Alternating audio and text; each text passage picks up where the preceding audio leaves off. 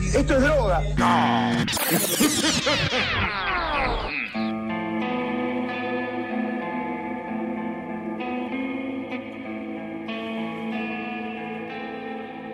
Muy buenas, buenas a todos, ser oyente. Bienvenidos a otro episodio de Mambo Criminal. Yo soy Flor Cuncum y conmigo, como siempre, me acompañan los ignífugos eh, Santi Barril y Moni Muñoz. ¿Cómo andan, muchachos? la información estaba ahí. Estaba ahí. Yeah. Pero un momento, ¿es i- ignífugos o ignífugos? Ignífugos. Porque en todo caso, No significa lo mismo. en todo caso es como, sí, no, me parece que no. Quiero que, que me den una estrellita por buscar una palabra con I. Solo tengo un triángulo, boludo. Porque dije, es verdad, que siempre... Que siempre... Yo cuando tenés razón te lo admito. Sí. Que los adjetivos empiezan con I, nunca me había dado cuenta. El problema es que me vas a empezar a quitar ahora vos las palabras también con I para decir yo en la próxima vez. Va a ser una batalla, va a ser otra batalla entre nosotros. Ah, a ver quién tiene la mejor palabra. Sí. Y vamos a armar una votación. Y el que gana es el nuevo rey del mundo y gana triple ascenso. Perfecto. ¿A dónde? No estoy de acuerdo igual. Ya no sabemos, ya no sabemos bien en, dónde- en qué punto estamos. Un círculo más al centro del infierno. No, yo no estoy de acuerdo. No estoy de acuerdo con la democracia. Claro, Como en líneas generales. En general, claro. Así que sí. Bueno, M- Muni salió de la nochófera, Sí. pero ahora tenemos a Santi que un poquito Ah. está un po- eh, con un pie ahí. Sí. no chósfera. No, hubo también problemas de orden técnico, que parece que el calor hace salir a los duendes y uno pierde elementos que después eh, eh, capaz se lo devuelven o no estos duendes. Así que bueno, La inseguridad, ¿viste? por eso, justamente. La, la sensación de duendes. Sí, la sensación de duendes está terrible. Para mí, vos, vos escuchaste que yo dije que estaba mejor la nochófera que acá y te fuiste para allá, boludo. Quisiste ver si era cierto. Quisiste cerciorarte. Lo que se dice un oportunista. Bueno, a mí me me gusta nu- nuevas experiencias en la vida. Si puedo ir a la nochófera, Vos dijiste, puta, qué ofertón. Así que bueno, lo logré, lo conseguí, acá estoy, espero que bueno, la calidad de audio no va a ser la misma, pero bueno. Bueno, pero para eso están eh, estos eh, episodios cortos presentados por mí. Y que eh, de- ya está, acostúmbrense. Acostúmbrense, Eh, claro. Y si quieren los mambitos ir a la nochófera, que nos avisen, lo mandamos enseguida a la nochófera. Estos episodios son como son como lo- los especiales de terror de los Simpsons. Claro. Sí, un poco sí, un poco sí. Y necesitamos cafecitos para financiar el terror eh, y cafecitos para comprarle los tickets a Santi para que vuelva, porque si no se va a quedar atrapado ahí para siempre. Sí sí, sí, Y nadie quiere eso. Eh, no sé, hay que, hay que ver. Quizás el sí, no lo sabemos. Quiero ver cuando esté el kilo de, de mila de pollo. Después vemos. Claro. Fundamental saber eso, para saber si te quedas ahí, en ese, en ese país, en esa dimensión o no. Era un país. Eh, No es un país. Por favor. Debe haber países en la nochófera. Es una dimensión entera, algún país debe haber. En la nochófera no hay fronteras. Después vamos a armar un mapa, nuestro propio GOT, nuestro propio mapa de GOT. Dum, dum, dum, dum, dum, Pero dado vuelta Claro. y todo oscuro. Bueno, ¿de qué, qué vamos a hablar hoy? ¿Qué vamos a hacer? Eso. Hoy vamos a hablar eh, de. Atención, Atención. redoble de tambores. Vamos a hablar de la tapefobia Ah, la famosa tapefobia. o tafofobia o tafefobia se le dice también. Otra vez inventando palabras. No. Eh, que curioso que estábamos hablando de quedar eh, atrapados en lugares porque la tapefobia es básicamente el miedo a ser enterrado vivo. Ah. Bueno, y este miedo Eh, pero, pero pará, Sí. pero pará, pará, pará un poquito. Porque yo creo que todo el mundo tiene un poco esa fobia. Digo yo. no sé si es algo en lo que uno está pensando como constantemente. No, yo ahora sí.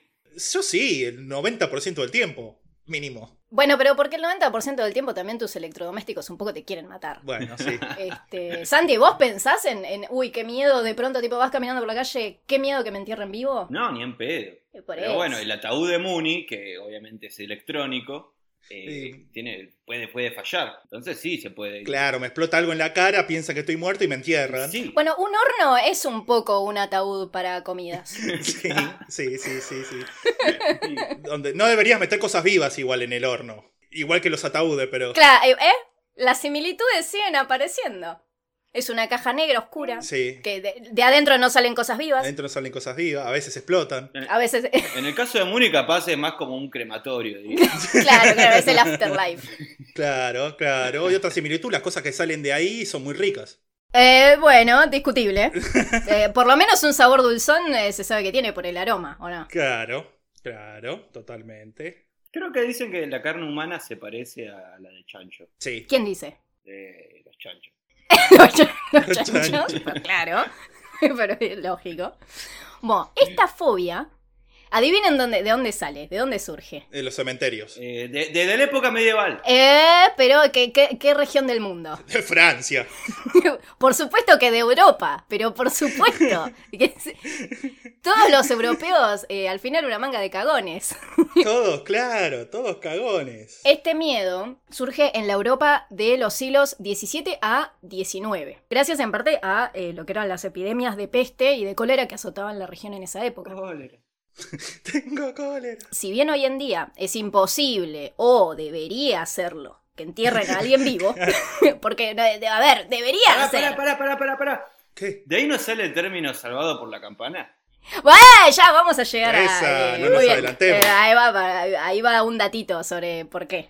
Eh, igual no. Según lo que investigué, no, no viene de ahí, Ah. pero ya vamos a llegar a eso. Muy buen aporte. Y sí, Excelente. Y, y va a haber algo relacionado con muñecos de plastilina, seguro. Obviamente. Eh, no, no te voy a decir. Ahora sí va a ser sorpresa la ataúd. Bueno, pero co- coincidimos en que hoy en día eh, debería ser como imposible que entierren a alguien vivo. Eh, im- impossible is nothing. Eh, es verdad. Tal vez no nos llega la información. Claro, ¿cómo sabes? ¿Cómo sabes que, que no estaba vivo el que enterraste después? Claro. Hay, hay muchas maneras de cerciorarte. En la Europa de esa época, en cambio, era bastante común que estos casos sucedieran y por eso el terror se propagó con tanta intensidad. Era recontra común en realidad, tipo, yo no sé por qué tanto. Si yo no sé por qué siguen enterrando a la gente entonces, o sea, ¿por qué no lo Claro, tipo, no aprendían. Hasta el siglo XVIII las personas solamente podían distinguir a alguien vivo de alguien muerto gracias a lo que se llamaban los indicadores de muerte. Ah, tiene sentido? Como primer medida, uno se fijaba si había latidos, o sea, si la persona tenía pulso o no, ¿no? Que es lo más lógico. Sí. Ponele que te fijas, bueno, no tiene pulso, eh, perfecto. Seguimos al siguiente indicador. Perdón, yo no soy un europeo del siglo XVII, pero sigo pensando que alguien que no le late el corazón está muerto. Bueno, pero no siempre. Ahora vamos a ver. Mm. Había otros indicadores eh, no tan lógicos, por así decirlo, como por ejemplo poner objetos cerca de la nariz y la boca del supuesto cadáver. Pues si se estaba haciendo el muertito. Claro, sí, boludo. Mirá si era un kink. Era... Si le, si no, le hay pon- una pastilla de cloro. Claro, claro, claro. Poné carne podrida en, el, en la nariz a ver cómo reacciona. Si pone cara de asquito, no estaba muerto. Esto no lo encontré, pero el cloroformo eh, capaz te, te, te dormía y vos no te avivabas de, de medirle el pulso a alguien y ¿qué haces? ¿Eh? Eh, ¿Eh? ¿Qué haces? ¿Viste? No, no. En cambio les ponían, por ejemplo, una pluma y si la pluma se movía con el hálito leve que podía llegar a salir de la boca o de la nariz, es como, ah, bueno, está bien, está respirando, Le hacían levemente. cosquillas con la pluma. Claro. También. O le podían hacer, co- eh, ¿por qué no? Si no, también le podían poner un espejo a la persona también cerca de la nariz y la boca, y si se empañaba por el, el vapor de agua Ah. que sale de esos orificios, bueno, po- se puede inferir que la persona sigue con vida. Tiene sentido. Ingeniosos los métodos, o sea, Eh, uno puede, te pueden gustar más o menos. De hecho, creo que el, el del vidrio se sigue usando. hoy Por ahí. ¿Sí? Y Sí, ¿por qué no lo vas a usar? Vamos a la morgue judicial. a- Yo lo voy a empezar a usar. Yo lo voy a empezar a usar con la gente que me cruzo, a ver si es un muerto vivo. ¿no? Si un vampiro está muerto, le pongo el, vi- el vidrio abajo de la nariz y veo qué hace. En primera te tendrías que dar cuenta porque si le pones el espejo, em- el vampiro no se refleja, por empezar. Ah, Y por último es que no, le, no va a empañar el espejo. Muni.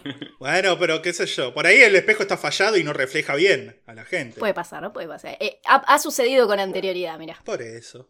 Pero estos métodos a veces podían llegar a fallar, o sea, también podía pasar que se hicieran diagnósticos equivocados de ciertos trastornos que te pueden dejar inmóvil y aparentemente sin ninguna función vital detectable por estos métodos eh, antiguos. Como la muerte, por ejemplo. Claro, como morirte. No. Como, como por ejemplo, el caso del famoso cuento de Edgar Allan Poe que se llama justamente El entierro prematuro, donde el protagonista tiene catalepsia. Claro, yo leí ese. eh, la primera vez que escuché sobre eso, los entierros prematuros, fue cuando leí el entierro prematuro de Edgar Allan Poe, cuando tenía, no sé, creo que tenía 11, 12 años y me dejó bastante friqueado. No sé si sigue habiendo tipo como casos de catalepsia. O sea, eso la, la aposta que no lo sé, no sé si sigue siendo como un mal moderno. mm, la verdad no, no sé. Sé que eh, leí casos, pero. Vos ya que estás por terminar la carrera, ¿en algún momento te cuentan algo de esto? Nah, son ya cosas muy raras. Bueno, lo cual nos cuentan de cada enfermedad tan rara. O en todo caso son tratables, ¿viste? Entonces no es que lo vas a ver. eh, Me interesa. Una guardia que te cae alguien que. Ah, no sé si está muerto o no. No, no, pero qué sé yo, pero si, si existe, no, más vale que a la guardia, ¿quién va a caer? No, lo llevas directamente a la morgue. Claro. Sí, creo que hay una cosa que. Bueno, la catalepsia, que hay otro que es síndrome de Pickwick, me parece que también te quedas. No, parece que te quedas dormido de la nada o algo así. ¿no? Tipo como una narcolepsia, Claro, sí, sí, sí. pero más permanente. claro. Después lo voy a buscar. Eh, bueno, si saben de otros trastornos, además de la, ca- de la catalepsia, déjenlo en los comentarios. Claro, eh, mirá, y si, mirá si- por ahí no existió nunca la catalepsia, es, es- es- es como estas in- enfermedades que inventan para encerrar a la gente en las casas como el COVID. Claro, sí. Que al final era para ponernos a todos un chip 4G. Sí, claro. Sí, también pasa a veces que el diagnóstico de muerte es un tanto jodido, ¿viste? Porque capaz la persona en verdad no tiene funciones vitales, pero sigue teniendo función cerebral, o al revés, ¿entendés? Tiene Claro. funciones vitales, pero ya la función cerebral está bastante chuseada. Entonces el límite para decir, Se considera muerte clínica cuando no tiene función cerebral, digamos. claro, Bueno, hoy por hoy sí, es como que también desde un punto de vista legal también es cuando, bueno, ya no hay función cerebral. Pero, por ejemplo, pa- Pero el corazón sigue latiendo. Sí, bueno, señora, pero no se va a despertar más. por favor. Oh, re duro. Claro, No, bueno, pero sí. claro. Ha habido casos famosos así que han quedado tipo con respiradores un montón de tiempo, pero bueno, no, no, no hay actividad en ese cerebro. Sí, o, po- o- o por ahí no te da cosa decirle a la familia que se murió el chabón, entonces le decís, no, está durmiendo muy profundamente, está descansando de todo lo que se movió antes. Está cataléptico. Claro, se movió tanto durante su vida. Él era un niño muy inquieto. Ustedes no lo vieron, no lo vieron, pero se- ¡Ay, se está moviendo! ¡Ay, paró! Ay, este va a ser un episodio de esos los chistes más cancelables de la historia, ¿no? Sí, sí, bravo, para eso Excelente. decimos... ¿Pero quién no van a cancelar? ¿Los muertos? Eh, Sí. Y bueno, pero por ahí no están, escúchame. Mirá si Igual, si no está muerto, ¿por qué te ofendes? Claro, boludo, o de- o desde el más allá, boludo. Además, ¿qué mejor para hablar de los muertos que Santi que está en la nochósfera ahora? Claro. y- Está rodeado. Si era tan inteligente, ¿por qué se murió? ¿Qué te ofendés si no estás muerto? Si no estamos hablando. de- Claro, el colectivo, la minoría de los muertos. ¿Qué tal? Eh. La gran mayoría, porque la humanidad está conformada por gente muerta en su mayoría. Sí, sí, sí, sí, sí, sí, son más eh, los muertos que los vivos. ¿Qué es esta conversación? Por eso Pues estoy en contra de la democracia, boludo, porque ganarían los muertos todo el tiempo y todos sabemos que las cosas que le favorecen a los muertos no no- no favorecen a los vivos. Al final, los, privile- los verdaderos privilegiados. Claro. ¿Eh? Era una nota de revista sudestada. Bueno, pero mientras tanto, o sea, cuando venían pasando estos casos en, en la Europa de esta época, Sí. fueron apareciendo en el mercado, a raíz de estos problemas, lo que se llamaban ataúdes de seguridad. Y acá aparece este dato que Santi ya eh, dio como un sneak peek eh, al empezar el episodio, Sí, que vieron cuando ponele, por ejemplo, en alguna película vieja o serie o lo que sea, vemos que en los cementerios hay tumbas que al lado de la cruz tienen como una campanita con un cordel. claro. ¿Ubican? Sí, sí, sí. sí. Bueno, ustedes porque son unos nerds, pero generalmente casi nadie nota eso. Eh, y esto era uno de los mecanismos que tenían estos eh, ataúdes de seguridad. Esas campanas que se ponían ahí iban conectadas por un cordel hacia adentro del ataúd, obviamente bajo tierra. Y estaban atadas a alguna extremidad del supuesto cadáver. Entonces, generalmente, por ejemplo, algún dedo de la mano. Y justamente, si alguien era enterrado vivo, podían ser escuchados en la superficie cuando hicieran mover la campana al tirar del cordel. Ujú. Por eso se cree, o sea, algunos dicen que el término salvado por la campana viene de ahí, pero en realidad creo que no tiene nada que ver, al menos según lo que investigué, es del boxeo. Viene del boxeo, de que te salvó la campana por el, por el boxeo. Suponemos. Mm. Pero yo elijo creer que es por esto, eh, no me interesa. Juan, pero capaz boxeaban también en los cementerios. Y sí. Claro, y por eso morían. Entonces, si estaban en un round y alguno de los que estaba muerto no estaba muerto y se escuchaba la Claro. campana, a uno le iban a hacer un knockout Los- y, y, después, y al final. la, no. la famosa reña de muertos, boludo. Eh, hay que ver Mira, mira, su teoría cierra por todos lados, ¿eh? yo compro. Para mí es así, ¿eh? Un cafecito por esa teoría. Exacto. Un cafecito para esa teoría. Ahora, yo, yo estaba pensando, yo me hubiese pod- puesto, viste, eso, los que. Lo, ¿Cómo se llaman eso? Los llamadores, los que, los que sopla el viento y empiezan a sonar. Qué pesado. sí, así lo, así lo tengo a la, Qué molesto. a la del cementerio todo el tiempo flasheando. Y mirá si te, te toca en un, en un clima donde no hay viento, no hay nada, tipo súper árido. Te morís en Claro. Texas. Entonces pongo, no sé, una alarma. Una alarma de descomposición que suene todo el tiempo que me esté descomponiendo. La de todo está bien. Claro. Dejará de sonar cuando no me esté descomponiendo. Imagínate si el cuidador del cementerio es sordo. Boludo, claro. Bueno, Eh. para. a ver, Es, ey, es una muy buena, es un muy buen bat porque. Sí, bueno, se, su- se supone que no deberías escuchar a nadie en el cementerio. claro, bueno, sí. Pero puede pasar. Ahora después vamos a ver otros métodos que se usaban este, por si lo de la campana fallaba. Pero antes de eso, volviendo un poquito a la literatura que inspiraron estos hechos, para quien no conozca el cuento del entierro prematuro de Poe, cuenta la historia, narrada anónimamente en primera persona, de un chabón que sufre ataques de catalepsia, y la describe como una enfermedad que a cada rato le genera pérdidas de conciencia muy similares a la muerte, y que por eso le tiene pánico a ser enterrado vivo. Claro. Y a lo largo del cuento va narrando distintos casos de gente que él fue investigando, que había sido enterrada viva y como que el chabón entra como en este loop de que justifica su propia fobia. Claro, totalmente. ¿Lo leyeron los dos eh, al cuento? No. Sí. Bueno, Muni dijo que sí. No, o, o creo que lo leí hace mucho, pero no, no me acuerdo. Bueno, googleenlo porque es recortito, posta tiene, no sé, eh, menos de 10 páginas. Bueno, y si el protagonista de ese cuento está escuchando, bueno, lo lamentamos porque le vamos a disparar la fobia mucho más con, con Eh, este bu- episodio. Lo hubiese pensado, si ya sabe cómo somos, ¿para qué nos escucha? Claro, ¿no? Esta advertencia se la tendríamos que haber dado al principio del episodio. A él, No, le bueno. dijeron dos co- a él le dijeron algo, tenés que elegir, mira, si te enterramos vivo, o te damos la campanita o algunos auriculares para escucharnos a nosotros. Y bueno, viste, eligió más. ¡Ey! Ah, claro. ¿Es una tortura o la otra? Vos eh, elige tu propia tortura. Les voy a leer un fragmento del cuento. Sí, sí, que sí, sí. describe varios eh, de los métodos que realmente se usaban en los ataúdes de seguridad. Y dice así. Ideé una serie de precauciones meditadas. Entre otras cosas, hice reformar el panteón de la familia para que pudiera ser abierto con facilidad desde dentro. La menor presión sobre una larga palanca que se prolongaba hasta dentro de la tumba debía hacer girar las puertas de hierro. Mandé a hacer también ciertas reparaciones para la libre entrada de aire y de la luz, y colocar unos recipientes apropiados para el alimento y el agua en la inmediata proximidad del féretro preparado para recibirme. Este féretro estaba cálida y muellemente guateado, y provisto de una tapa, confeccionada según el sistema de la puerta de la cripta, con añadidura de unos resortes dispuestos de tal modo que el más débil movimiento del cuerpo bastase para dejarme en libertad. Además de todo esto, hice colgar del techo del panteón una gran campana, cuya cuerda, según había ideado, pasaría por un orificio hecho en la caja y que estaría atada a una de las manos del cadáver. Pero ¿de qué puede servir la vigilancia del hombre contra su destino? Todas aquellas precauciones tan bien pensadas serían insuficientes para salvar de las supremas angustias de un enterramiento en vida a un infeliz predestinado a esas angustias. A Ah, la mierda. ¿Eh? Algunos este, dicen justamente que todo este tema de los ataúdes eh, con los sistemas de seguridad no eran suficientes y ponían incluso eh, venenos dentro de los féretros por si se llegaban a, Claro. a quedar enterrados vivos y todos los métodos fallaban. Pero sí, en respuesta a tu pregunta, Santi, si n- alguien no llegaba a escuchar la campana, había muchos otros métodos. ¿No hubiese sido graciosísimo que el chabón mandase a construir todo eso y se moría en alta mar y lo tiraban por el barco al agua y listo? Bueno, eventualmente supongo que se hubiese deshecho el ataúd, ¿o no? O flo- hubiese flotado y se hubiese podido liberar. O se hubiese podrido la madera y te liberas igual, ¿o no? No, pero, ¿qué? pero no, no. Te recaí.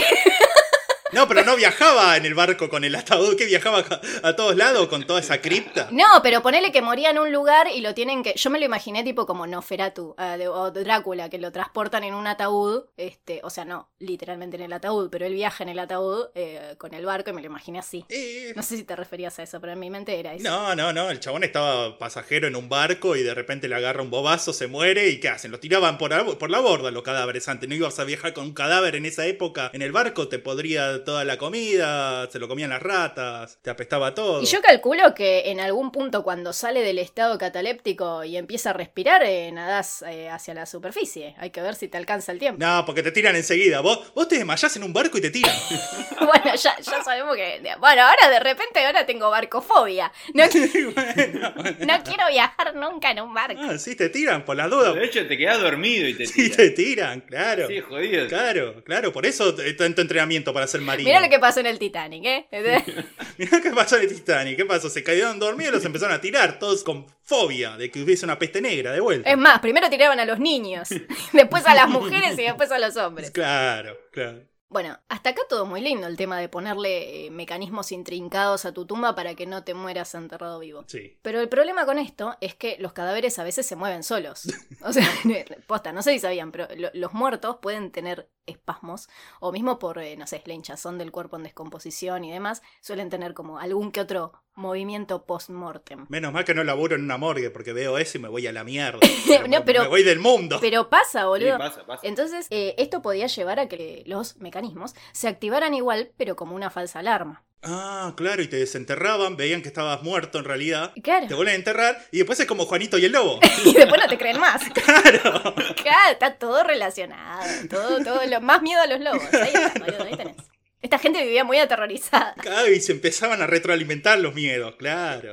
Claro, todo, todo. Y Sol Connected. Te decían, no, este muerto se vive mo- muriendo, no le hagas caso. Eso- Cadáver malo. Asustas a miles.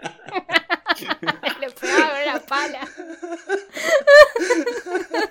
Y ahí está, tu, tu, también se conecta con tu punto débil, que lo único que vos sos alérgico a que te den este, palazos en la cabeza. No, Está- sí, de verdad. Está todo ahí, boludo. Es mi sangre europea. claro, son tu- claro. Completamente hinchado las bolas de estos errores de diagnóstico terribles, el anatomista danés Jacob Winslow, en su estudio Morte Incerta Signa de 1740, llegó a la conclusión de que la única señal irrefutable de que una persona estaba bien muerta era cuando se empezaba a pudrir. Inteligentísimo el chabón, hay que, hay que decirlo. Bueno, astuto, ¿eh? Sí, sí. Y sí, Sí, y- y- pero ¿qué hacías? ¿Te dejabas que se pu- empezase a pudrir? Claro, todos los indicadores de muerte a él no le alcanzaban e incluso decía que antes de la inhumación, o sea, del, del entierro, había que frotar el cadáver con una pluma. O sea, literal, hacerle cosquillas como dijiste vos. Claro, eh, eh, podría ser un científico. Sí, bueno, Muni es un científico. Se tenía que también eh, derramar cera ardiente sobre la frente de la persona. Ese tipo era un sádico, pará. no. Bueno, pero mirá si no, justo no tenía cosquillas. Bueno, sí, está bien. E incluso si se podía, como último recurso, había que meterle un atizador al rojo vivo por el ano. Y ahí sí o sí te dabas cuenta si la persona estaba muerta o A no. la mierda. Y si no estaba muerto, lo dejás inválido. La, puta madre. Claro, ¿Qué necesidad? Claro. bueno, Pegar un par de cachetazos al, al menos. No sé. No le metas por el orto un, un coso caliente, pobre. No sé si estaba vivo al final. Va a decir estar muerto. Santi quedó muy afectado por esto. No, es que sí, es que sí. Podés hacer otra cosa. Ahora creo que tengo más miedo a, a- a que me entierren viva por el pre que por el que por el ataúd en sí. Totalmente, este tipo estaba, era un sádico, era un sádico. Para mí estaba haciendo porno de mu- muy turbio. Es un snuff Sí, sí, totalmente. Estaba haciendo snuff con gente ya muerta. o presuntamente. O presuntamente no muerta, claro. Bueno, yo, te- yo iba a decir en joda, ¿por qué no se, no Para librarse de ese miedo, a, la- a los muertos que caen en la morgue los remataban, les metían un tiro en la cabeza, pero se me adelantó este y me ganó en sadismo. Vamos a ver que algo de eso hay también. Sí, todos pensamos eso. Sí, claro. Es el eh, es broma, pero si quieres no es broma. Claro. Es br- parece broma, pero es anécdota. Claro. Ante todo esto, en Europa, por ley, había que esperar entre 24 a 48 horas antes de enterrar a alguien definitivamente. Incluso llegaron a idear recintos especiales dentro de los hospitales donde los cuerpos quedaban un tiempo en observación para no enterrarlos antes de que empiecen a pudrirse. Ujú. Así fue como surgieron las llamadas casas comunitarias para muertos. Sí. En- ¿Te imaginas? Tipo, Todos los muertos re amiguis. Centro cultural para muertos. Claro. Eh, como era, aparecía Shakespeare, como, como Homero. Era zombie. Como en el colegio. Sí, sí, sí. Listo, como una postal. en eh, 1745, el médico y traductor francés Jean-Jacques Bruyère Porque todos se llaman Jean Jacques, ¿viste? En, en- en Francia. Sí, obvio. Propuso que en todas las ciudades de Francia había que construir depósitos de cadáveres especiales para poder alojar a los muertos hasta que aparecieran los primeros signos de putrefacción. En su obra, y acá, eh, perdón mi francés, Dissertation sur l'incer- les- eh, sur l'incertitudes de signes de la mort, que viene a ser algo como eh, disertación sobre las incertidumbres de los signos de muerte. Eh, Pero es justo un trabalenguas. eh. Sí, sí, sí, sí, sí. Tuvo tal éxito que en las posteriores traducciones al alemán cambiaron la concepción de la muerte y de las prácticas eh, mortuorias en toda Europa. ¿Y cómo era el nombre en alemán? No, no, no lo sé, eso te la debo. si querés, búscalo. No lo, no lo busqué, pero debe tener un, un nombre que solamente vos, que sabés alemán, podés pronunciar. Para pronunciarlo correctamente debería cortarle la lengua. O, a ver, ¿cómo sería, Moni? Porque es eh, disertación sobre las incertidumbres de los signos de muerte. ¿Muni? Dissertazione upon sich ausbeweisen der Tod. Excelente. Ah, Ponele. Yo no tengo dudas. Sé que Tot es muerte, así que vamos bien. Y disir- disertaciones debe decirse una, co- ah, más o menos así, Y así nacieron los Tottenhosen. obviamente. Que significa pantalones muertos. mm. ¿En serio? Bueno, eh, de- mira, una mentira no es. Así que Ahí va.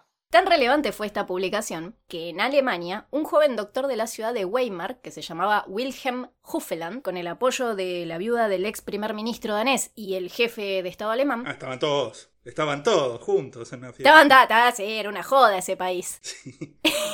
Tenía muchas conexiones. Sí. Pero juntos consiguieron construir el primer hospital para muertos con la inscripción Vitae Dubiae Asylum. O sea, asilo para la vida dudosa o Leichenhaus. El asilo para la vida dudosa. Boludo, es un re nombre. Es un re buen nombre. ¿Cómo lo hubieses puesto vos? A ver, tanto que te reís. No, no, está buenísimo. Le quiero poner de ahora todo. Asilo para la vida dudosa, jardín para la vida dudosa, guarderías para la vida dudosa. Cuando me jubile quiero una casa en las toninas que se llame así. Asilo para la vida dudosa. Para la vida dudosa, claro, boludo. Sepelios. Que en ale- acá sí te sé cómo se dice en alemán. Leichenhaus. Casa de cadáveres, literalmente. Esta casa se inauguró en 1793 y desde afuera parecía una casa común, con la única diferencia de tener alrededor de 8 camillas supervisadas por un vigilante desde fuera de la casa y además de todo eso un sistema de calefacción y agua caliente, para que no pasen frío, viste, los muertos. por favor. Claro, sí. No vaya a ser que. y boludo, y si estaban vivos están ahí cagándose de frío, ¿no? Eh, eh, tenés que... Sí, no da, claro, boludo. Te- Tenés que estar cómodo hasta que le metan un fierro caliente en el orto.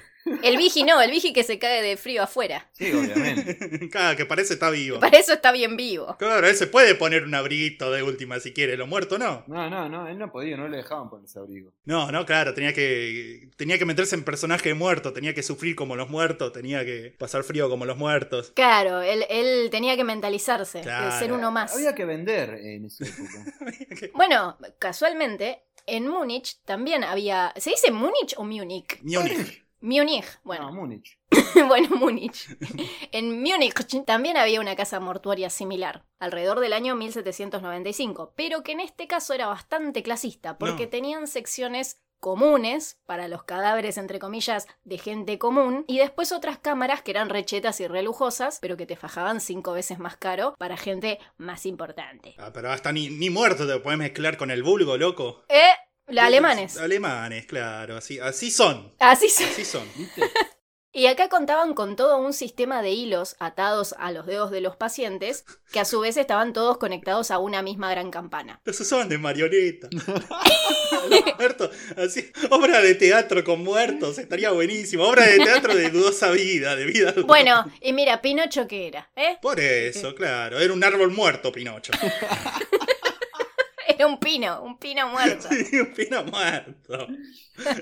un pinocho, un, pi- un pino que es pichón. Bueno, eh, el autor de Frankenstein se inspiró en, Mino- en Pinocho, obviamente. Claro, Mary Shelley, ahí tenés. ¿Eh? Todo cierra, totalmente.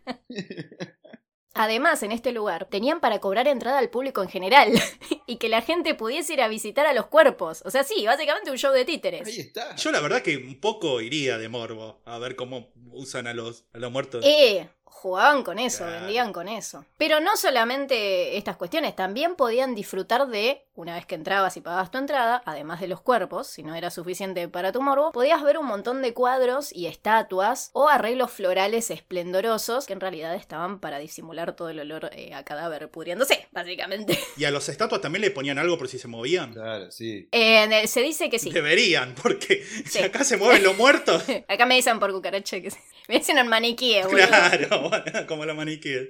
Que bien sabemos, ¿eh? Que cobran vida a la noche. Obvio, por eso los guardan. A mitad del siglo XIX, toda esta parafernalia de las casas para muerte dudosa se empezó a caer. Eh, Básicamente, los médicos de la época se dieron cuenta de que eran eh, estos supuestamente depósitos humanitarios, eran en realidad caldos eh, de cultivo de podredumbre y caca. y, eh, Y sí, sí. y sí. Claro. No había que ser muy pillo para darse cuenta, igual me parece, ¿no? Claro, estaban generando las pestes ellos mismos. Pero también se sumaba el hecho de que la medicina germana no paraba de joder a la iglesia para que le financiara una enorme red de depósitos en todas las ciudades alemanas. Entonces la iglesia dijo, pero vos me querés ver la cara de estúpida, no te doy ni un peso. Claro. Y abandonó el chat. Así, pum, se fue, del grupo. Claro. Claro, más bien que me te... La iglesia se fue del grupo. Claro. que lo puteaban en alemán. Ahora bien, ¿qué pasa si efectivamente te encontrás con que te enterraron vivo? ¿Qué pasa? Sí. Primero te tienen que sacar eh, de ahí al toque, porque si no, rápidamente te asfixiás por el aumento de la concentración de dióxido de carbono que uno mismo genera. No, menos mal. Y bueno, medio que ya estás ahí, ¿no? Eh, yo medio estaría como, bueno, podría ser peor. Claro, o sea, ya estoy enterrado, por lo menos sé que me enterraron. Mi familia, los hijos de puta, no me tiraron ahí al río, no me tiraron ahí al bosque que me coman los Al mar. lobos, claro. Por lo menos me enterraron, me hicieron me entierro. Además, imagínate, boludo, el trauma de la- de tu familia que te enterró, te dueló, te dueleó todo, y después te levantás y después por ahí tienen que hacer de vuelta lo mismo, porque. Te dueló, hacían un duelo con un cadáver, tipo, lo ataban a algo. Ah, Sí, claro. Bueno, hay, hay, hay historias de que exhumaron cadáveres. Ajá. O- ¿Cómo era la palabra, Muni? Desecraron. Desecraron. Lloro, es verdad. Sí, sí, sí.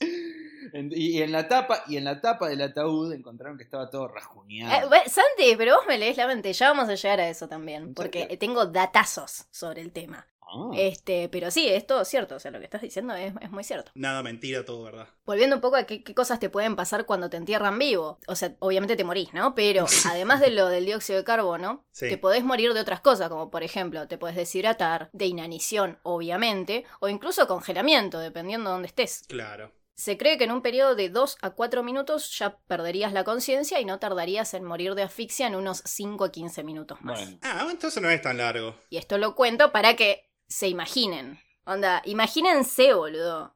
Miedo. eh. Me quedo más tranquilo. No es que voy- me voy a morir de inanición. Y eso tarda como, no sé, un mes. Claro, pero bueno, vos ya te, te quedás tranqui que bueno, en 15 minutitos más ya se me termina el oxígeno y listo. Pero los hijos de puta te pusieron un tubo de oxígeno. ahí. Claro. Ah, ahí va.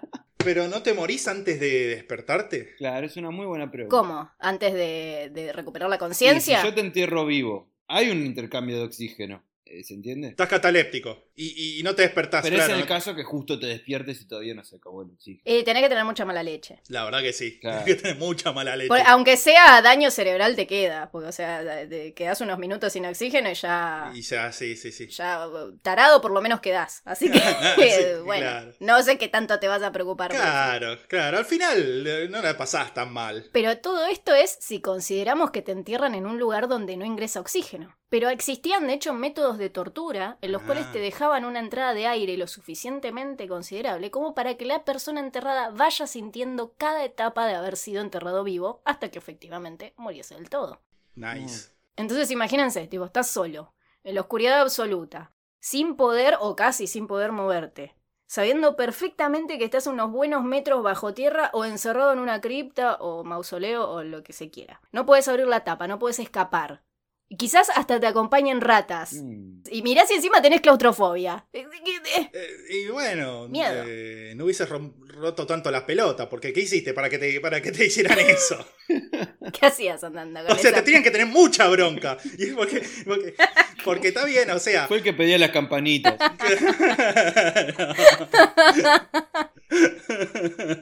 Por favor, pongan campanita. Uh, cómo rompe los huevos. Claro, claro, claro, porque allá está bien, rompías un poco las pelotas y ya te prendían fuego, te azotaban, te hacían de todo, te destripaban, todo, pero para que te hagan eso, ¿qué hiciste? ¿Qué tuviste que Tendrías que hacer? haber sido el hombre gato, básicamente. El hombre gato. y jugaba con la campanita. ¿eh? Tin, tin, tin. Estaba ahí desecrando, pesado. desecrando tumbas y jugando con la campanita. Por eso hubo mucha gente que no se la desenterró, porque era el hombre gato que jodía con las campanas y ya nadie creía más nada. Claro, boludo. Me encanta que en todos los episodios le demos al hombre gato. Alguien que también se ocupó de este tema fue el escritor español Luis Zapata de Chávez. Este chabón tiene un libro que se llama Varia Historia, miscelánea, donde describe varios casos de entierros prematuros que sucedieron durante las sucesivas epidemias de peste que azotaron a España en el siglo XVI. Y si bien este libro no lo pude conseguir, así que si alguien lo tiene, eh, mándenmelo a Discord. Sí pude conseguir una tesis doctoral que analiza a profundidad la obra, así que Mirá. eh, eso después se los dejo para descargar por ahí también si quieren. En Excelente. Discord Sí, sí, que sí, Eh, después sí. le- les tiro el link en las historias. Perfecto. Bueno, El ser enterrado vivo también se lo conoce con el término de vivisepultura. Y dentro de casos famosos que podemos mencionar, tenemos al del conde Carnice Carniqui, de Nah. Bélgica. ¿Cómo? Carnice Carniqui, de Bélgica. yo soy el conde Kernice Kernicki. Dice carni. Y todo el tiempo decía Carnicki. eso, por eso lo enterraron vivo. Porque decía, yo soy Kernice Kernice Kernicki". Kernicki. Claro. Estaban todos en el cine, en el teatro en esa época y llegaba tarde. ¡Eh, Carnice, Carnice! Carnice. Carni, carni. Tiene nombre de jugador de fútbol de la selección de Francia. ese. ¿Te imaginas? Nos estaríamos riendo cada dos minutos. Upamecano, Carnice, Carniki, Carnique, Rabiot. Rabiot, Parquiños. Marquinhos. Todos están. Este chabón en 1897 patentó un sistema de seguridad que detectaba movi- el movimiento en el pecho de la persona enterrada viva y accionaba una bandera, una lámpara, una campana y circulación de aire fresco toda la vez. Te hacía el desayuno. Sí, está- No servía para desenterrar. Era de, de Wallace y Gromit, ¿viste? Los pantalones equivocados, Gromit. Pero claro, hay algo que esa cosa no hiciese. Bueno, eh, quizás salvarte. capaz, que- capaz que lo único que fallaba era eso. Otros métodos que se fueron desarrollando y perfeccionando incluían el uso de paneles de cristal fácilmente rompibles en la tapa del ataúd o distintos sistemas de poleas para activar las banderas en la superficie. Como que se pusieron a jugar, ¿viste? Como a ver qué Claro. tan complicadas podemos hacer las poleas. Sí, sí, sí, sí. Hasta el mismísimo George Washington, en su lecho de muerte, se le ocurrió lo mismo que a Mooney y les hizo jurar a todos los sirvientes que no iban a enterrarlo hasta por lo menos tres días después de morir. Ah, no, no era este el que se le ocurrió lo mismo que a vos, pero no importa. Eh, ahora viene uno que se le ocurrió lo mismo. Está bien, Y también, también se- sí, se me ocurrieron muchas cosas iguales que George Washington. Las grandes mentes empiezan parecidas. Eh, eh, Great minds, minds think- think alike. Uy, hoy estoy trabadísima. Eso edítalo. No. Después, bueno. Después había otro chabón que se llamaba Simón. El nombre me causa mucha gracia. Simón Magus. Pero el mago Simón, Sí, Simón el Mago. el de la Biblia. También se lo llamaba Simón de Gita, que era un, eh, un líder religioso. De ahí viene la- las simonías, que es una, una especie de, de herejía de la religión. Eh, de ahí viene el Simón dice, claro, tal cual. Sí, sí. Ah, ¿no hay un demonio que es Simón o algo así? Y debe ser este, sí. Para mí son todos la misma persona. Lo mandaron al infierno. No sé si creo que se peleó con Jesús y Jesús lo cagó a trompada. No, no, no creo que eso haya pasado. Es uno de los que tenemos que matar ahora en el Diablo 2. Ese es más, no es Val, es este Simón Magus. Uh, El chabón eh, una vuelta flashó mandar a sus discípulos a que lo enterraran en una tumba para demostrarles que él iba a volver a la vida al tercer día después de enterrado. ah, pero estaba del or. Sí, sí, sí, sí, sí, sí. Pero eh, esto no pasó, parece que, que la quedó ahí, por boludo. Sí. ¿Estás segura? Tan mago no era. Y de ahí quedó Simón solo. La última vez que enterraron a alguien por tres días y, y revivió, se armó flor de quilombo. claro, De hecho, quedó arrancó toda- un año nuevo de repente. Año Sí. Claro, cero. es- Ella- mirá el iba a decir quilombo que lo mismo. pasó con- cuando pasó eso. Claro, claro, claro. Así que estamos seguros. Está en la fuente chequeada de que la quedó. Hicieron reset en el tiempo. Inició un calendario, claro, boludo. Toda una religión, escúchame. Incluso el mismísimo Harry Houdini, que era un mago e ilusionista muy famoso, Ujú. sobre todo por sus escapes increíbles, hizo un truco en el que lo enterraron esposado a dos metros de profundidad, y ahí el chabón casi se muere, y sin embargo, más allá de los problemas que tuvo y del cagazo que se pegó, logró salir. Pero dijo nunca más. Chicos, este, este- No, más vale. este truquito, no. la verdad que no. Está todo bien no. con la jodita, pero Ah, Claro. yo dejo la magia, me pongo a vender seguros. Más cerca de la actualidad, en el año 2003, el ilusionista David Blaine fue enterrado dentro de un tanque de agua que se podía ver por encima de la Tierra durante 7 días. Y después de esta experiencia, Blaine pasó por un aislamiento de 44 días, suspendido en el aire dentro de una caja de plexiglas, enfrente de una audiencia callejera que iba pasando al azar sin alimento alguno. No sé qué pasó después con David Blaine, pero seguro todo esto, acá el chabón seguro tenía panchitos o algo dentro de la caja, porque si Sí, no, na- sí, Sí, claro. como estar 44 días sin comer boca abajo, ¿viste? Nah, nah. Otro caso famoso es el del payaso y mimo victoriano Joseph Grimaldi, que como tenía el mismo terror a- a ser enterrado vivo, antes de morir dejó especificado que él quería que le corten la cabeza sí o sí cuando muriera, y su familia se lo cumplió. Ahí está, este sí era el que se le ocurrió lo mismo que a Muni. como bueno, córtenle la Claro. cabeza. Pero eso es lo más prudente. Claro, pero no, yo pensé que iba a decir, como era un payaso, nadie le hizo caso. Ay, este Joseph, siempre haciendo bromas. En el funeral todos tocándole la nariz. Mira cómo se hace el muerto. Ay, este Joseph. Eso, se me lo dejaron, en vez de enterrado vivo, lo dejaron desenterrado muerto y. Y bueno, ahí se pudrió el payaso. Por eso era tan blanco el payaso. Claro, claro. Y de ahí sal- salió It. ¿Qué? ¿Qué? ¿Eh? Y por eso, ahí fue cuando hicimos enojar a los Ahí payasos. va. Ahí está. También podemos decir que Muni piensa igual que un payaso, porque se te ocurre la misma idea. Es cierto. Bueno, pará, porque era un mimo, boludo, era un mimo, estaba, claro, era blanco por eso, ahí está, to- todo, todo, todo coincide. Muni mimo. Muni, claro, Sí, el, el- el mismo que habla todo el tiempo. el antimimo. El antimimo. Todos estos casos que venimos contando pueden incluso relacionarse con otro fenómeno que era recontra llamativo en la época, y acá viene eh, lo relacionado a lo que decía Sandy antes, que se llamaba así, la masticatio mortuorum, o los devora sudarios. A la mierda. Parece el nombre de los malos de Harry Potter, ¿no? Eran también los, los Claro, sí, sí, sí, lo- mortífagos. ahí está. Sí, sí, hacían lo mismo. De, de Harry Potter se trata de esto en realidad. Era como Simón, Simón Potter. Simon Potter. Harry Magus. se cree que había cadáveres capaces de la autofagia, o sea, auto, uno mismo, Sí. riel, mono, riel. Fagia, comer.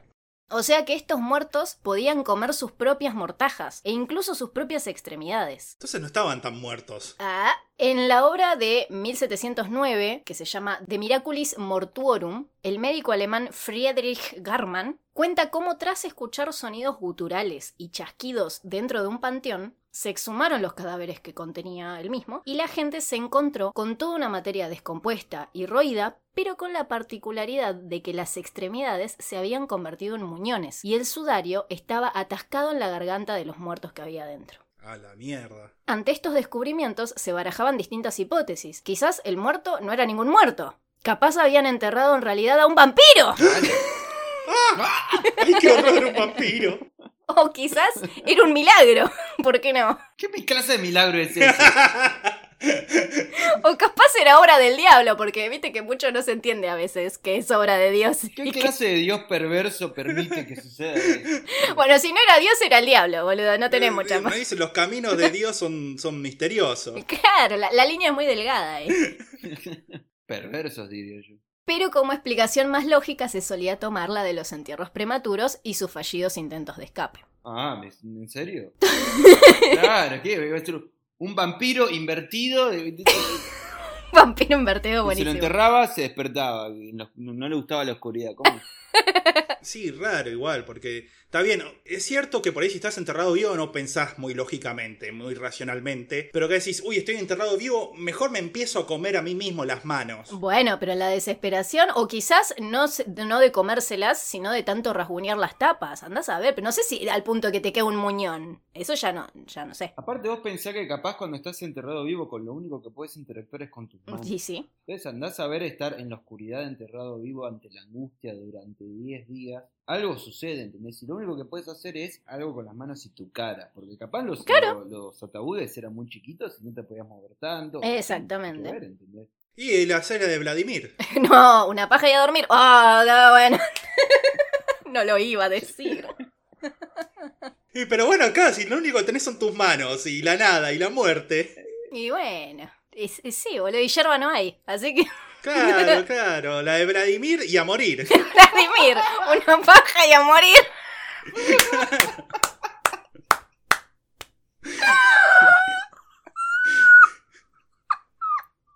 Totalmente.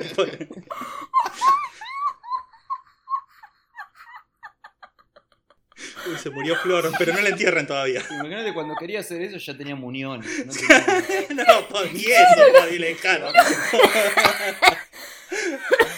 Muñones eran de tanto hacerse la paja. Ay, por favor. Ay, por favor. No, no, no. Excelente imagen mental. Gracias, gracias por tanto. Lloré.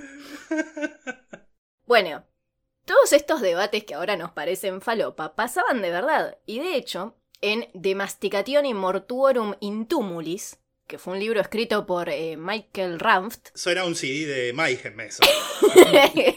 bueno, tranquilamente podría haber sido, mira. Este libro es considerado uno de los primeros libros de vampirología de la historia. En él, el autor hace un profundo estudio de las distintas razas de vampiros que viven en los cementerios, como los ghouls, que son capaces de devorar todo lo que tienen a mano, incluso sus propias tumbas. Así que por eso la gente pensaba que eran vampiros también. Ah, Porque qué clase de, de humano puede comerse su, su... pre- No, tiene que ser un ghoul, es la única explicación eh, lógica. Ahora hay diferentes razas de vampiro también. Sí. ¿Hay racismo entre vampiros también? Eh, seguramente. Sí, sí, sí, sí, sí, sin dudas. Sin dudas. Este libro, en realidad, eh, surge como una refutación del Dissertatio Histórico-Filosófica de Masticatione Mortuorum, que en castellano es Disertación Histórico-Filosófica de la Masticación de los Muertos, escrito 50 años antes, donde se afirmaba que era obra del diablo esto de, de comerse la carne de los cadáveres. Mm. Entonces, básicamente Ramt dijo, no creo que sea el diablo el que se alimenta de los muertos, seguro deben ser vampiros. o Milhouse. Los debates filosóficos antes eran mucho más entretenidos. Sí. Y además me imagino al chabón, no, es muy fantasioso eso de que sea el demonio. Obvi- Obviamente son los vampiros. Sí, boludo. Las voy a chupar la sangre. Se me van ocurriendo diferentes teorías. Porque, ¿viste cuando capaz estás nervioso y te comes las uñas? Ah, Sí. claro. Bueno, ese nerviosismo multiplicalo, multiplicalo por un millón porque estás enterrado Y vivo. Ahí este te claro. comés la mano entera. es que sí, boludo. Otra puede ser que eh, en un momento se te pudren las manos, ya sea por el frío y por estar ahí en un ambiente tan eh, espantoso, Hostil. hostil, que después no las sentís más y te las comes. Claro, o ya un momento que eh, rasguñás tanto que sin sentir las manos que listo, se te, te vas eh, borrando tus propios dedos. No, no, para mí son los vampiros, eh. Absolutamente. Me convenció. Sí, sí, sí. Mira, su lógica es la más eh, irrefutable hasta el momento. Sí. Así El vampiro Vladimir, ¿no?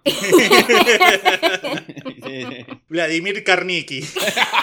que es buenísimo. ¡Ah, ¡Qué buen nombre! Es buenísimo, es buenísimo. Es digno de un eh, vampiro de la mascarada. Sí, sí, sí.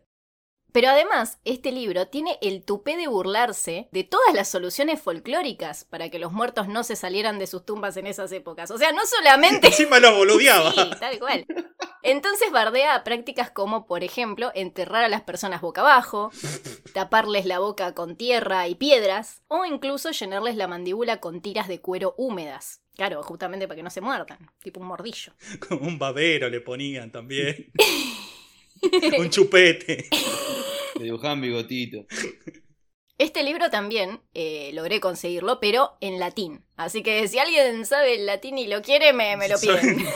o sea, Claro, sí. Y lo traduce. Claro, eventualmente sé que tengo que armar un drive de mambo y subir los libros ahí. Probablemente lo arme Muni. así que- y no sea yo. Bueno, dale, déjame que aprendo a hablar latín y lo traduzco el libro y lo subo. Dale, dale. No, no, pero para subirlo, aunque sea como para que lo chusmeen. A mí, a mí me gusta, aunque no entiendo un carajo, eh, me gusta ojearlos. Igual leer en latín es complicado. Mirá, terminás convocando a un demonio y terminás en la nochófora de vuelta leyendo así latín sin saber lo que está diciendo. Sí, no, eh, hay muchas películas donde pasa eso. Claro. Mejor no. Así, Ah, así quedó Santi ahí, mira. Sí. Mira lo que pasó. ¿eh?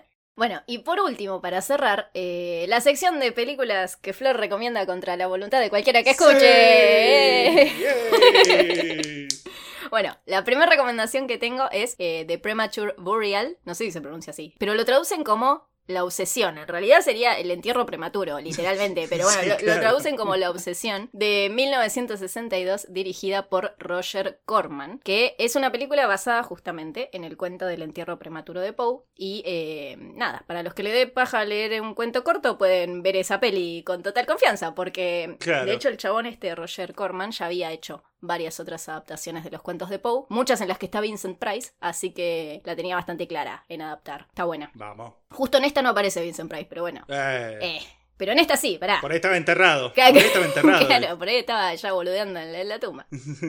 La segunda recomendación es House of Usher, o sea, La caída de la casa Usher de 1960, también dirigida por Roger Corman y ahora sí, protagonizada por Vincent Price. y también de Edgar Allan Poe. Ese lo Eh, leí. Exactamente, es otra adaptación del cuento de Poe que lleva el mismo nombre, La caída de la casa Usher. Eh, está buena. A a mí me gustó un montón. Para los que no sepan de qué va, cuenta la historia de una joven pareja que decide casarse, pero el hermano de la novia, que es Vincent Price, se opone porque su familia guarda un secreto. En esa familia todos padecen de una extraña enfermedad que hace que sus sentidos sean como extrasensibles. La pareja se termina casando igual, pero la novia muere súbitamente y es enterrada en la cripta familiar. Después nos enteramos que la novia padecía catalepsia. Y Ya contaste toda la película, más o menos, igual. Es el cuento, boludo. No, no te cuento qué pasa, cómo lo descubren y qué más. Estamos hablando de entierros prematuros. ¿Qué te pensabas que iba a pasar? O sea, Y bueno, pero ya me contaste qué relación tienen con todo, que esto, que lo otro. Ahora seguro que no estaba. Seguro el plot twist es, es que no, no estaba. No estaba viva nunca. no te voy a decir Bruce Willis nada. aparecía de repente. Claro. Pero estaba muerto. Y estaba muerto. Claro. Después eh, hay otra película. eh, esta la vi, no me gustó tanto, pero eh, es respetable. Se llama Buried Alive o Enterrado Vivo de 1990, dirigida por eh, Frank Darabont, eh, que es una película que nos cuenta la historia de Clint, un hombre que vive muy feliz sin saber que su mujer lo cuernea con su ginecólogo. Eh, como siempre. Eh, lo que suele pasar. Joana, la esposa, harta de tener esta doble vida, le pide a su amante, el ginecólogo, que mate a su marido. Y para esto usan un veneno indetectable que logra simular un ataque al corazón. Pero lo usan como el orto y el chabón es enterrado vivo. Así que no les voy a contar qué pasa después. Eh, si les interesa, nada, eh, googleen. Bueno, Y por último, Buried, del 2010, dirigida por Rodrigo Cortés. Eh, esta peli es bastante más conocida, seguramente vieron el póster o la vieron en la tele en algún lado, porque el protagonista es Ryan Reynolds, el, el que hace de Deadpool. Y nada, básicamente es un chofer de camiones que queda atrapado en Irak en medio de una guerra de terroristas y qué sé yo, y lo entierran vivo, y toda la película se desarrolla dentro del cajón. Excelente. Uno puede pensar qué tanto puede pasar adentro de un cajón. Bueno, Muchas cosas. eh, muchísimo. uno ya se imagina lo que pasa. ya hasta ahora ya todos. Creo que nunca más vamos a volver a, a pensar en la muerte de la misma manera. bueno, ¿ves? Le sacamos un poco el trauma de la muerte de la Ahí gente. está. Eh, en Kill Bill también hay una escena de sí, entierro. pensé lo mismo. No he visto Kill Bill, chicos. ¡Ah! Eh, no, me, no me maten. No, es una de las únicas de Tarantino. No, creo que es la única de Tarantino que no vi. Miren, es la chica que siempre nos dice que veamos películas. vamos a decirles que vea Kill Bill. Mira, besitos. Ahora todos en el Discord y en Instagram diciéndole a Flor que vea Kill Bill. Sí, el otro día mi amigo Pablo, saludos a Pablo, me estaba cagando a pedos por lo mismo. Me dijo, no, tenés que ver Kill Bill, justo le estaba contando que no, que no la vi. Este, sé, sé que tengo que verla, sé que tengo que verla. Ahora ya me spoileaste que hay una escena del... Eh, bueno, listo, ahora no la veo nada. Bueno, no la veas, hay una escena. Bueno, Oh, ese fue el, el episodio eh, sobre entierros prematuros. Ah, Excelente. ¿Qué les ha parecido? espectacular. Excelente. Me, me dieron ganas de morirme. Me dieron ganas de enterrar a alguien. sí, está- estaría bueno igual que los cementerios tengan campanitas de vuelta de esas cosas. Nomás sea para Lindo, romper las pelotas o sí. para darle más, más ambiente al Se va a lugar. llenar de boludos que, que toquen la campanita todo el tiempo. Y bueno. Todos hombres Eso es lo gatos. que pasa. Y bueno, Uno pero... puede tener cosas lindas. Pero así es más divertido. ¿No te acordás cuando nosotros nos rateábamos y nos íbamos al cementerio? No había campanitas. Y era un embole. Sí. De hecho, me acuerdo que una vuelta agarré un. Había. No sé, no sé qué era, si era algún trabajo o algo. Que, que había como un- una botella de vodka entera de los ocho hermanos. Ajá.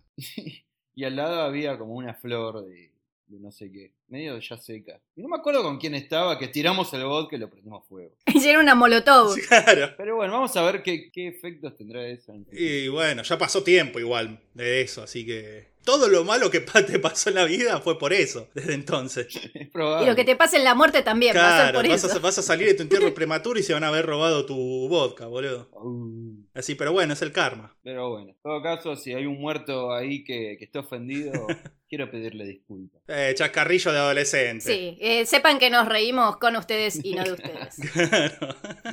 Claro. ah, mira, cómo se cagaron todas. Dale. Excep- excep- Excepto con el conde Carniki, de ese sí nos reímos. Ese es amigo de la casa. Bueno, algo que quieran decir antes de cerrar el episodio, hay que agradecerle algo a alguien, cafecitos o algo, o nada, o han sido unos ingratos que no han colaborado en estas semanas. No, sí, mira, han colaborado, pero la verdad no los anoté, así Ah. que los vamos, a, los vamos a agradecer en el próximo episodio de Mambo. Bueno, un vale por saludos. Vale, por saludos. Este, y sí, no, nada, de lo de siempre, agradecer a toda la gente que nos escucha, que nos da los mensajes tan lindos que nos da. Los que nos hinchan las pelotas, no, pero a los otros, eh, aguante, aguante ustedes y gracias por todo, como siempre. Muy bien. Y nos estaremos viendo, no sé, dentro de una o dos semanas. Sí, cuando sí, sí, sí, cuando logremos salir de nuestros entierros prematuros, nos volveremos a ver. Claro. Así que nos vemos, mambitos. Adiós. Hasta la próxima.